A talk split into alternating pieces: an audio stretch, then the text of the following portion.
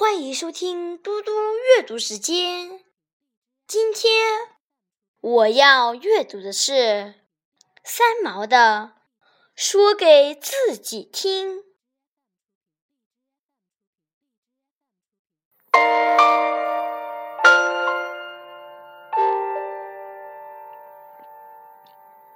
说给自己听，作者三毛。如果有来生，要做一棵树，站成永恒，没有悲欢的姿势。一半在尘土里安详，一半在风里飘扬，一半洒落阴凉，一半沐浴阳光。